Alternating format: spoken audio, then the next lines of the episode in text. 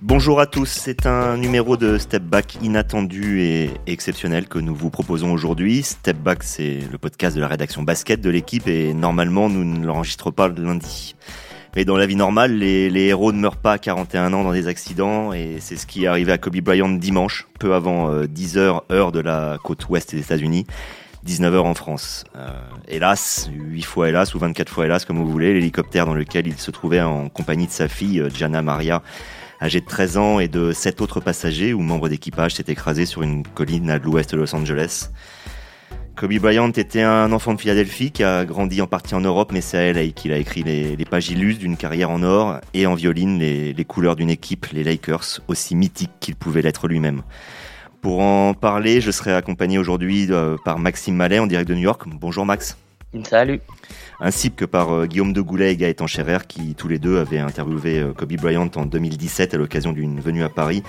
Un entretien que vous pouvez retrouver d'ailleurs ce lundi dans, l'équipe. Bonjour messieurs. Bonjour à tous. Bonjour à tous.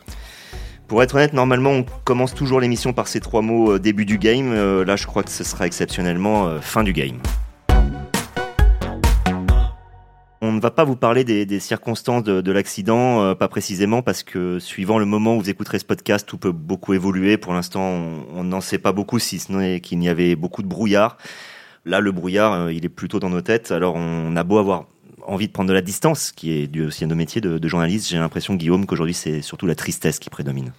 La tristesse et puis surtout la, sidération. Euh, c'est vrai que quand on a appris tous la nouvelle via les réseaux sociaux, dimanche soir, on a appris un coup derrière la nuque, euh, le ventre qui serre, on a du mal à y croire parce qu'on pense, euh, comme tu disais tout à l'heure Xavier, que les héros sont, sont immortels, c'est pas vrai, seules les légendes le reste. Euh, il avait tout, tout d'un demi-dieu ce garçon, une, vie, une vie en or, un palmarès exceptionnel, un talent fou, une éthique de travail, du charisme. Quand on l'avait rencontré avec Gaëtan, ça nous avait frappé. Parfois, les Américains, les stars américaines, notamment les sportifs, ont tendance à, surjouer. Là, c'était pas le cas. C'était, il surjouait pas. C'était, c'était lui.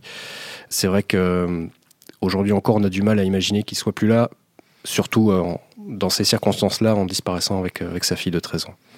Ce qui nous reste maintenant, c'est des, des, souvenirs. Des souvenirs à, l'appel, euh, notamment ben, par exemple le dernier de, de, Kobe en tant que basketteur. C'était le 14 avril 2016 à Los Angeles. Il disputait son 1566e et dernier match en, en NBA, une victoire contre Utah, 101 à 96. Kobe Bryant avait 37 ans et euh, tu y étais, Max. Tu étais au Staples Center. Est-ce que tu peux nous, nous raconter quels sont justement les, les, souvenirs que tu as de cette dernière sortie euh, en tant que basketteur? Bah c'était une soirée euh, folle. C'est vrai que ça avait démarré un peu. en fait, les Lakers étaient déjà éliminés, donc tout le monde savait que c'était effectivement son dernier match, qu'il n'y aurait pas de, de playoff derrière. Utah en face avait une chance encore de se qualifier en fonction du résultat de notre match qui débutait avant. Donc Utah fait un peu le match au début. Bryant n'est pas forcément euh, très bon, mais on continue à lui donner des tirs, des tirs, et puis tout à coup, en cours de match, ça, ça bascule. Et là, on sent, on sent qu'il y a une atmosphère complètement folle qui, qui s'empare du Staples Center. Il commence à enchaîner euh, les tirs, à, les rentrer quasiment tous. Euh, Utah, qui sait qu'à à ce moment, les joueurs savent qu'ils sont éliminés, euh, lâche un peu. et, et, donc, s'ensuit une, une, fin de match complètement dingue où il va prendre 50 tirs, marquer 60 points, dans une ambiance de folie. Après le match, il va rester euh, plus de 35 minutes euh, en conférence de presse avec encore le maillot euh, sur les épaules. Il avait, pas envie de, l'enlever. D'ailleurs, c'était une des, dernières questions d'un des, journalistes du, du LA Times qui a dit Vous allez finir par l'enlever quand même ce maillot. Et, ça l'avait fait marrer parce que voilà, ça montrait que cette transition vers autre chose, il l'avait préparé, mais qu'il n'avait pas envie de, de lâcher sa, sa, carrière de joueur comme ça. Donc c'était ouais un moment une soirée qui avait commencé un peu bizarrement et qui avait fini dans, dans la folie la, plus complète. Le, lendemain, tu écrivais dans le journal, euh, je te cite, euh, souvent détesté dans sa carrière, c'est un Bryant apprécié comme jamais euh, qui a quitté la scène. Et c'est vrai qu'aujourd'hui, comme souvent après les morts brutales, il y a une unanimité dans, les hommages. Mais là, on sent vraiment une peine sincère, puissante. Max, qu'est-ce qui avait provoqué dans, sa carrière ce, basculement de, la haine qu'on a pu ressentir un petit peu, pas de la haine, mais du désamour qu'on a eu au milieu de sa carrière au fait qu'à la fin, tout le monde l'appréciait, j'ai l'impression? Ben, non, je pense qu'on peut dire de la haine, hein, le, le, sans, sans aller dans, dans la haine de, de, de, lui souhaiter du mal physiquement hein, à l'époque, mais y a les autres supporters le, le, le haïssaient, ils détestaient le, le voir en face, ils, ils supportaient pas tout, toutes ces, tout ce qu'il pouvait faire sur le terrain, donc voilà, c'était euh, une haine sportive, on va dire. Voilà. Mais il avait basculé bah, toute sa fin de saison, donc il a, il a sa grosse blessure au tendon d'Achille, il enchaîne avec d'autres blessures, les Lakers ne font plus les playoffs, donc voilà, il est plus euh, il est plus dans cette position du, du mal alpha qui écrase la ligue et, et, qui est le patron de la ligue. LeBron James un peu prend le relais à ce moment-là et donc il, il se place dans une position un peu différente euh, où il, il, devient plus apprécié. Je pense qu'il apprécie plus aussi euh, euh, tout ce qu'il a pu accomplir et puis le fait d'être encore un joueur pro, de pouvoir continuer à jouer. Il joue aussi les mentors pour énormément de jeunes joueurs, ce que pour le, le comparer, je pense à, un joueur auquel il a été euh, comparé maintes et maintes fois, euh, Michael Jordan n'avait pas du tout voulu prendre cette position de mentor pour les jeunes joueurs. Eh bien, Kobe Bryant, il a vraiment embrassé cette position-là. On, le voit avec euh, beaucoup de jeunes joueurs qui sont particulièrement touchés aujourd'hui. Donc voilà, il, il, il, avait basculé dans une espèce de rôle de, de, de grand frère de toute la ligue alors qu'à à, l'avant, il était vraiment le joueur euh, honni par euh, 29, les 29 autres euh, fanbase, euh, comme on dit. Donc, euh, ce changement s'était opéré, voilà, cette période euh, entre de 2013 et 2016, quand il arrête. Déjà, on, on, on a déjà basculé de cette haine de l'époque à euh, un amour de, de, quasiment tout le monde euh, envers lui et envers euh, ce qu'il a accompli. Gaëtan. Ouais, ce qui est rigolo avec la, la, haine que lui vouaient la plupart des fans des autres franchises, euh, autres que les Lakers en tout cas, c'est Kobe, il en tirait beaucoup de fierté et c'est ce qui le faisait démarquer de la, de la plupart des autres superstars sportives c'est qu'il expliquait qu'il appréciait en fait que les gens le détestent parce que ça montrait quelque part le, le rôle qu'il tenait et euh, son attachement profond à Los Angeles. Et avant sa dernière saison, il expliquait que bah, les fans qui l'avaient détesté pendant, détesté pendant 19 saisons, pardon, ils avaient aucun intérêt à venir lui faire une, des adieux et des hommages infinis, bah, comme il a eu droit parce que euh, il a eu une carrière exceptionnelle. Mais il a dit, s'il vous plaît, si vous m'avez détesté pendant 19 saisons, détestez-moi la 20e parce que quelque part, ça lui plaisait ce truc-là. Il avait même fait un spot publicitaire où on voyait tous ses détracteurs, où on voyait les fans, on voyait avec des maillots adverses le huer et ben, lui, il les saluait tous. Il quittait le terrain. Euh, on va dire en paix avec ça. C'est quelque chose en tout cas qui le faisait vibrer, qui le faisait, qui le portait ça, plus ouais. qu'autre chose. Il se nourrissait de ça. Exactement. Énormément. Guillaume, je te mangerai ça avec toi. Euh, Kobe, ça a été un des plus grands sportifs de tous les temps. Je parle pas de basketteur, je parle de sportif de tous les temps. C'est même une personnalité médiatique euh, extrême. Mais il a eu cette particularité qu'on l'a toujours comparé, mais parce qu'il l'a aussi suscité, avec euh, le plus grand de tous, Michael Jordan. Donc, c'est une position paradoxale, celui d'avoir été peut-être l'un des cinq meilleurs basketteurs de tous les temps, tout en étant toujours un peu en dessous de celui dont on s'est rapproché. Est-ce que Kobe avait malgré tout, au fil de ses 20 ans de carrière, réussi à développer son image propre et pas seulement celui de Kobe conforme, comme l'écrivait Arnaud aujourd'hui dans le journal. Oui, remarquablement bien d'ailleurs euh, cet article d'Arnaud Lecomte. Oui, il voulait simplement s'approcher de la perfection. Tout ce qu'il faisait, il essayait de le faire euh, à la perfection. La perfection jusqu'alors euh, s'appelle Michael Jordan. Il a essayé de tout copier jusqu'à jusqu'à l'excès. Je vous invite, si vous avez un petit peu de temps, à aller sur le net, aller regarder quelques vidéos euh, copier-coller des deux. C'est absolument, ce sont des montages évidemment, mais c'est absolument incroyable. Les postures, les gestes. Par contre, il a poussé, euh, il a poussé le, vice, si je puis dire, encore plus loin dans l'exigence, dans l'éthique de travail. Les histoires euh, sont multiples sur euh, j'arrive à 4 heures à la salle, voire même à 3h50 pour être sûr d'être avant le prépa physique pour lui montrer que moi je suis prêt. Une concentration incroyable. C'était un meilleur attaquant c'est peut-être un blasphème ce que je veux dire, mais c'est un meilleur attaquant que Michael Jordan, un attaquant bien plus complet, un défenseur moins fort, certes, que son Altesse, mais un attaquant beaucoup plus fort. Regardez, juste pour le plaisir, les 81 points inscrits contre Toronto, regardez comment les Raptors défendent sur lui. C'est pas du run and gun aujourd'hui façon Houston Rockets, James Harden et, step back, ou, ou Steph Curry, j'arrive, je balance. Non, avec personne en face. Il y avait deux, trois, parfois quatre défenseurs sur lui pour essayer de l'arrêter. 81 points une réponse à toutes les solutions. C'était ça, Kobe Bryant. Alors effectivement, il y avait ce côté égoïste, ce côté selfish, parfois ce sale caractère jusqu'à l'excès qui faisait que bah, ses coéquipiers pouvaient se sentir oubliés. Mais s'il a poussé ça, oui, l'offensive jusqu'au bout. Pour moi, c'est ça, Kobe Bryant. Max, est-ce qu'il y a une... On est au lendemain de la disparition, on sait comment ça se passe dans ces, dans ces cas-là, mais est-ce qu'il y a une mini ouverture pour euh, aborder les côtés parfois un peu plus sombres de, de Kobe euh, aujourd'hui, euh, sans aller jusqu'au problème judiciaire hein. Je parle de ce côté croqueur, ce côté parfois dur qu'il pouvait avoir, fermé, où là, évidemment, on n'est que dans l'hommage et dans le positif. Non, non, les, euh, tous les longs euh, portraits qui sont faits de, de lui euh, rappellent ben, l'épisode judiciaire aussi hein, de 2003-2004 où, où, il a été accusé de viol et avant qu'il y ait un non-lieu, mais qu'il fasse une lettre d'excuse et qu'il y ait un, un arrangement au, au civil, pardon.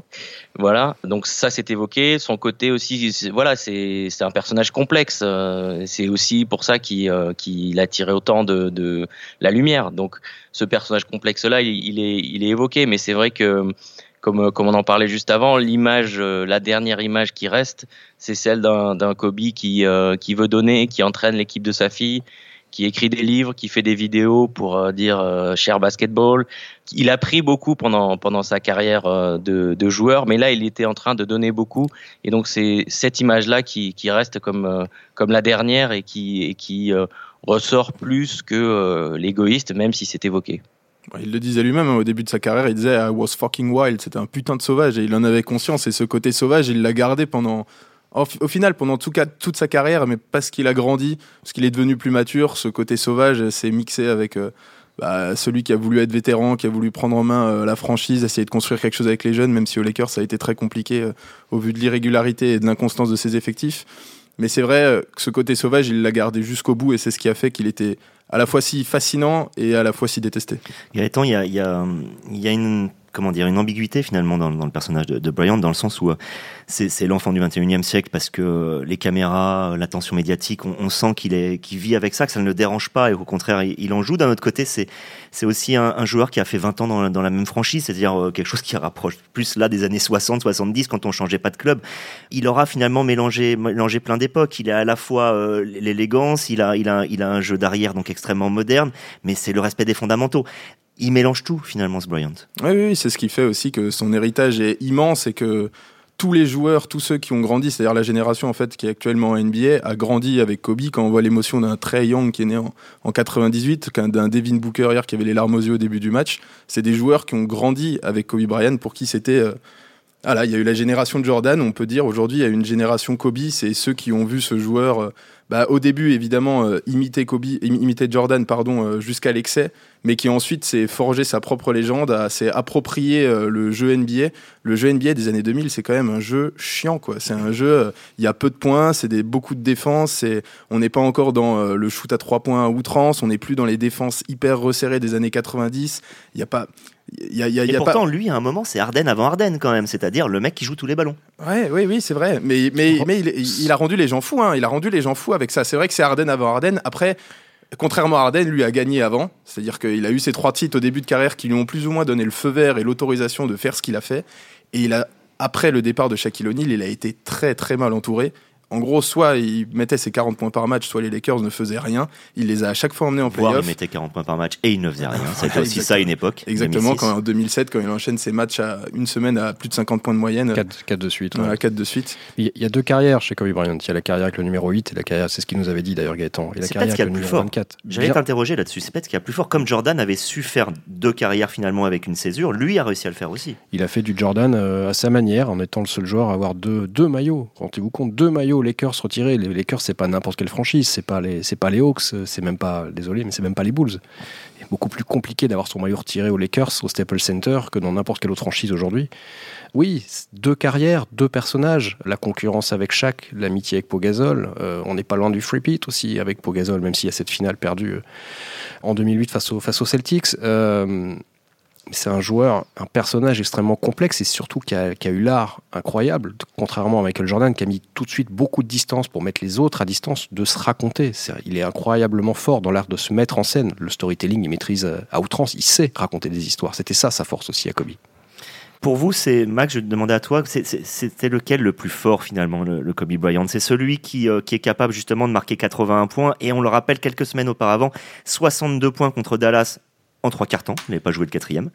Ou c'est celui qui est un peu plus accompli et peut-être moins soliste euh, qu'on retrouve en 2009-2010, ou peut-être le plus jeune finalement, celui qui était avec Shaquille, qui est sous l'ombre de Shaquille O'Neal, mais qui était déjà extrêmement fort. Est-ce qu'il y a un, Bryant euh, plus dominant dans toutes ces périodes? C'est difficile à dire. Euh, j'étais en train de, pardon, je réfléchissais en même temps que tu. J'étais en train de me dire ce qui fait sa, sa, force, c'est justement d'avoir été ces trois-là et que je pense que les gens n'isolent pas l'un par rapport aux deux autres. Ils, apprécient qu'il était capable de faire les trois. Après, euh, le plus dominant, euh, personnellement, c'est sans doute la période euh, creuse du milieu. Et puis dominant et gagnant en même temps, c'est sans doute la dernière période avec avec Pogazol. Période où il n'hésitait pas d'ailleurs à, comme on dit en anglais, jeter Pogazol sous le bus quand il le trouvait pas assez agressif ou pas assez ceci ou pas assez cela. Mais disons que la dernière période, c'est celle où il était à la fois l'unique leader et le joueur dominant à la fois tout en gagnant des titres.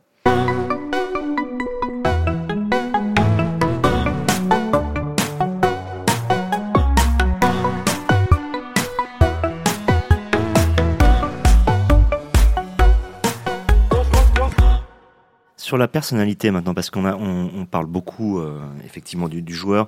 Sur euh, moi, il y a quelque chose qui m'a beaucoup marqué. Alors là, je vais parler un tout petit peu. C'est le côté humain de Kobe Bryant. C'est-à-dire que d'un côté, on peut avoir un côté euh, inhumain, le, talent, trop, trop de talent, trop d'ego, trop de ceci, mais nous, il faut savoir qu'on est là autour de cette table, on est trois à avoir eu la chance de l'interroger. Euh, moi, j'ai eu la chance de l'interroger l'année dernière, et ce qui m'a marqué, c'est l'humanité. C'est-à-dire que parler avec lui, c'est la possibilité non pas d'avoir une distance absolue, comme on a pu le voir, puisqu'on a revu Michael Jordan euh, vendredi. On voit bien quand on pose une question, il y a trois secondes entre la question et la réponse, il se passe un million de choses dans la tête de Jordan et il en donne le dixième et, rien. Même quand il rigole, c'est pas naturel. Bryant, c'était très naturel. Moi, l'année dernière, c'était dix minutes avec un journaliste de la Gazzetta et un journaliste de Slam et on a pris énormément de plaisir. On en a beaucoup parlé après. Vous, j'ai l'impression que c'est pareil. Guillaume, toi, qu'est-ce que tu avais ressenti lors de l'interview que tu Ce que je disais au début, beaucoup de, beaucoup de sincérité, le vrai plaisir d'être là. Quand on l'a vu euh, débarquer dans l'hôtel, euh, dans le couloir de l'hôtel, je sais pas si tu te souviens, Gaëtan, dans le hall. C'était flippant. On était un petit peu flippé parce que il avait ses grosses lunettes de soleil, deux gardes du corps, tout un aéropage autour de lui. On s'est dit, on s'est regardé, on s'est dit, oulala, ça va être compliqué, mal, genre, ça va être, il est mal luné. L'interview a commencé, les lunettes sont tombées, le, café a fait son effet, il a commencé à nous parler tout de suite un petit peu en français. Et on a fait l'interview, mais c'était euh, c'était du pain béni, un, vrai moment de, bonheur. Et il était absolument pas pressé. C'est-à-dire qu'à aucun moment il regarde sa montre. Il y avait 20 minutes, on a fait une demi-heure. Et vous avez de la chance, vous m'avez promis 20 minutes, on en a eu C'est vrai qu'il avait cette capacité à, creuser le sujet et aller au fond de la chose. On sentait qu'il y avait une... À répondre aux questions, Exactement, une vraie réflexion derrière chaque question. Et il te balançait pas une nouvelle métaphore qu'on avait déjà vu dix fois dans une autre interview, le même texte, il m'avait, enfin, c'est, évidemment, il y avait beaucoup euh, d'admiration. J'ai grandi avec ce joueur, mais c'est vrai que dans chacune de ses réponses, on sentait qu'il faisait un effort. À l'époque, j'avais 25 ans, il aurait pu me prendre de haut et, et, au bout de 10 questions, me faire comprendre qu'il avait, il avait pas que ça à faire en venant à Paris. Et c'était tout l'inverse. Moi, je me souviens même, j'avais demandé à son attaché de presse parce que il venait de publier un message où, en gros, il avait soutenu Colin Kaepernick qui, à cette époque-là avait commencé à s'agenouiller pendant l'hymne, pendant l'hymne américain. Et Kobe avait fait un post sur les réseaux sociaux à cette époque où en gros, il avait expliqué qu'il le soutenait. Évidemment, je voulais, euh, je voulais évoquer cette question avec lui. Son attaché de presse n'était absolument pas d'accord. Et puis, je l'avais poussé pour lui dire, mais allez, au moins lui poser la question. Si ça se trouve, ça lui plairait. Et évidemment que ça lui avait plu. On avait passé les cinq dernières minutes de l'interview à parler de ça. Et il avait fait du Kobe, quoi, en évoquant du Martin Luther King, du Bill Russell. Du... C'était, c'était quelqu'un de juste brillant et profondément intéressant. Et effectivement, qui ne se laissait pas euh, dicter des ordres. On l'a vu aujourd'hui dans la chandelle, euh, pardon, ce qu'on appelle la chandelle, c'est le petit texte, euh, l'édito. voilà, l'édito d'un directeur de rédaction qui raconte une, une interview qu'il a eue de, de, Kobe Bryant. Les Lakers ne voulaient pas qu'il le rencontre, il était passé par la porte de derrière, ils l'ont fait sur le parking. Voilà, on ne donne pas d'ordre à Kobe Bryant, Guillaume. Non, c'est aussi la, marque de sa, dire, de sa culture européenne, en tout cas de son éducation euh, européenne. Il est passé euh, par la France, on l'a déjà dit, il est passé par l'Italie, dont il maîtrisait euh, plutôt bien la langue, bien mieux que moi qui ai fait des, qui fait des cours pendant une année. Il était marqué par ça, il était très, très ouvert, très au fait du sport mondial, très au fait de l'actualité mondiale. Pas seulement. Du football, par exemple Bien sûr, très, très grand fan de foot, très grand fan du Barça. pas seulement concentré sur le petit monde de la NBA et du basket, en fait. Voilà, tout simplement. C'était une personnalité moderne. Quand on lui parlait de son enfance, c'est vrai qu'il parlait pas seulement, par exemple, de la gastronomie italienne ou euh, française.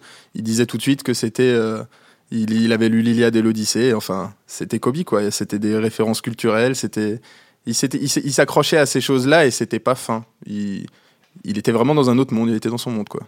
Max, on ne parle plus que de ça aux États-Unis oui et non, c'est le sujet dominant, mais par exemple, pour donner un ordre d'idée, les, grandes chaînes nationales ont fait un décrochage de, de quelques minutes en breaking news avant de, repasser sur leur programme euh, habituel.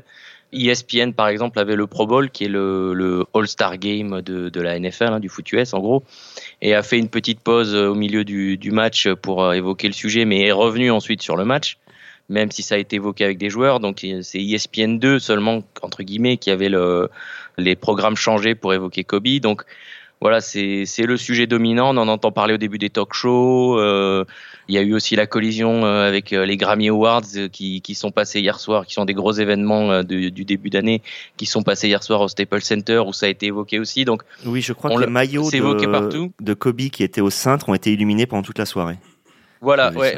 et Alicia Keys, qui animait la soirée, a fait son, son premier petit discours sur ça et ensuite a fait une chanson a cappella avec Boys to Men pour lui rendre hommage. Et en effet, à la fin, ils ont montré euh, ces, deux maillots 8 et 24 euh, illuminés sur les murs du, du Staples Center. Donc voilà, il, s'est retrouvé aussi euh, dans l'actualité par des, des, coïncidences qui font que il est partout.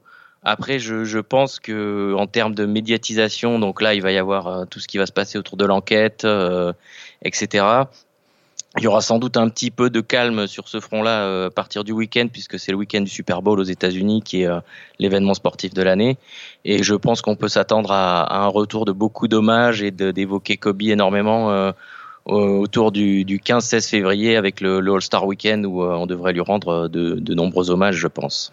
Moi, j'avais un, un, copain qui, euh, qui hier, euh, d'une phrase sur euh, dans les discussions de WhatsApp, a dit quelque chose auquel j'avais pas pensé du tout. Il disait "Je vois pas comment les Lakers aujourd'hui peuvent ne pas remporter le titre cette année, dans le sens où LeBron James, qui a déjà une motivation énorme à titre personnel, va vouloir absolument remporter un titre pour les Lakers, donc la franchise historique de Kobe Bryant, pour pouvoir lui rendre hommage. T'en penses quoi, Guillaume? Oui, je suis entièrement d'accord. Après, euh, il sera pas tout seul euh, sur le terrain. Euh, mais on sait ce qu'un supplément de motivation chez LeBron peut créer. Mais ça peut créer, oui, même chez Anthony Davis, je pense, même s'il est, il a été moins, moins expressif dans sa douleur que, que LeBron James. Mais c'est peut-être quelque chose qui effectivement peut porter, doit porter même les Lakers au titre cette année. En tout cas, moi, je l'espère. Gaëtan, une question sur l'héritage de Kobe Bryant. On en, on en, parlait un petit peu entre nous avant. C'est assez étonnant, mais on a vu fleurir pendant 25 ans des, nouveaux Jordan, parfois même des Felipe Lopez ou Aaron Miner qui n'ont jamais rien fait de leur carrière. On a vu des, nouveaux Magic parfois, euh, c'est un peu mieux, Peñardo, ouais, euh, des nouveaux Shaquille euh, quand ça arrivait, du Greg Oden, mais on n'a jamais, personne n'a jamais été présenté comme le nouveau Bryant. Pourquoi? Parce qu'il ne faut pas, parce que ce n'est pas possible, parce que ce n'est pas souhaitable. Pourquoi? Peut-être parce que déjà, il était lui-même un, prolongement de, Jordan au début de sa carrière, même pendant très longtemps en fait en étant euh, ce prolongement-là, forcément, ça, ça, a affecté un peu le jeu des comparaisons. Ce que je pense aussi, c'est qu'il avait ce côté vraiment euh, parrain de la ligue pendant les deux derniers tiers de sa carrière. C'était le Godfather, quoi. Tout le monde le respectait euh, éminemment. Et aujourd'hui, on n'a aucune personnalité, aucun joueur qui réussit à se détacher des autres aussi en termes de, de l'aura que Kobe avait. aujourd'hui, on a évidemment un James Harden qui est en train de faire des, de fixer des standards statistiques pardon, euh, exceptionnels. Mais il n'avait pas le côté félin ni l'aura de, de, Kobe Bryant. Euh, on a évidemment Yannis Antetokounmpo qui est en train de dominer la ligue. C'est pas la même aura. LeBron James, c'est vrai qu'on l'a toujours comparé à, Michael Jordan. Ça a toujours été le nouveau Jordan. Ça sera pas le nouveau Kobe.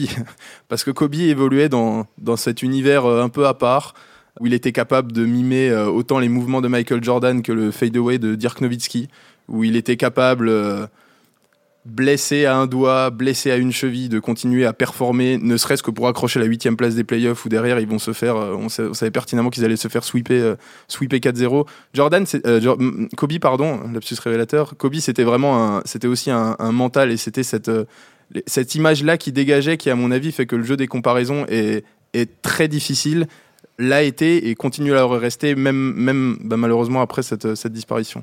On ne verra pas de nouveau Kobe Bryant.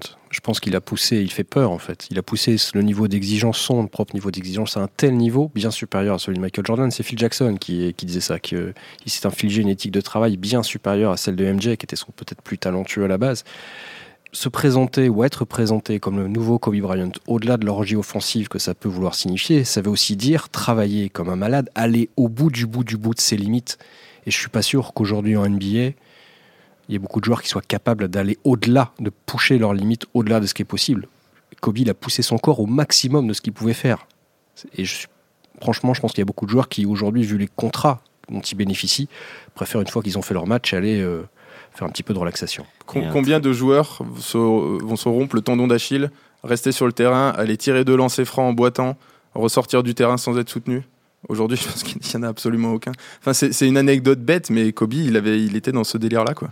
C'est euh, D'ailleurs, c'est un très mauvais symbole et un très triste symbole que euh, sa fille soit décédée euh, avec lui dans cet accident, puisque c'était elle qui était censée récupérer l'héritage. C'est pas moi qui le dis, c'est lui-même interrogé aux États-Unis quand on, lui disait mais vous ne regrettez pas de pas avoir eu d'enfant mâle, le garçon, pour pouvoir reprendre le fil de votre carrière. Et question stupide d'ailleurs. Oui, et lui disait à cette question-là, ma fille répondait toujours moi je suis là et, je le ferai. Et quand on lui demandait si elle jouerait un jour en WNBA, il répondait la question ne se pose même pas.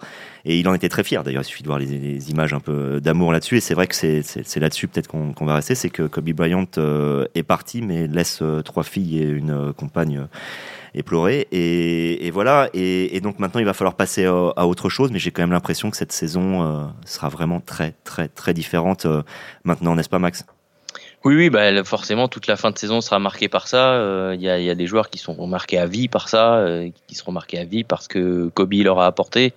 Euh, justement, je disais parce qu'il a eu ce rôle de mentor qui était proche d'eux, qui, qui pouvait l'appeler, que parfois c'est lui qui les appelait. donc il y, avait cette, cette, connexion humaine avec tous ces gens dans la ligue, dans toutes les équipes, toutes les franchises. c'est pour ça que l'intégralité de la ligue va être marquée durablement par ce drame. On en reparlera probablement, je pense, au fil des, des, step back parce que c'est impossible d'ignorer euh, l'héritage qu'a laissé Kobe Bryant. Voilà, merci de nous avoir écoutés. Effectivement, on aurait voulu prendre la parole un peu plus tard dans la semaine. Ça voudrait dire qu'on était resté dans la normalité, mais là, il s'était euh, passé quelque chose d'extrêmement triste. Merci messieurs d'être venus euh, parler de l'héritage de Kobe Bryant. Merci Guillaume. Merci Max et merci Gaëtan. Merci. Bye bye. Au revoir. Merci. Ciao.